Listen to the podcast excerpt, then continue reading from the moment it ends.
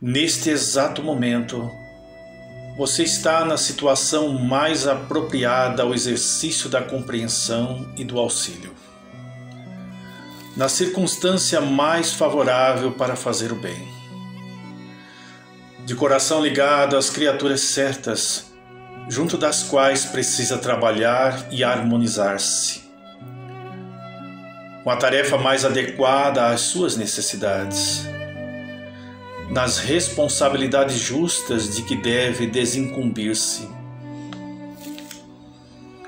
No ponto mais importante para dar o testemunho de sua aplicação à fraternidade, de reconhecer que a nossa felicidade é medida pela felicidade que fizermos para os outros.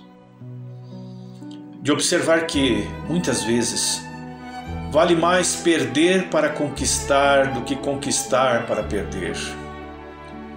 De ajustar-se à paciência e à esperança para consolidar o próprio êxito no instante oportuno. De não desanimar com a dificuldade, a fim de merecer o benefício.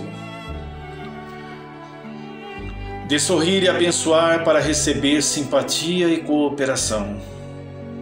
E por isso mesmo, você agora está no momento exato de trabalhar para servir. E trabalhando e servindo, você adquirirá a certeza de que toda pessoa que trabalha e serve caminha para frente. E quem caminha para frente com o bem de todos encontrará sempre o melhor.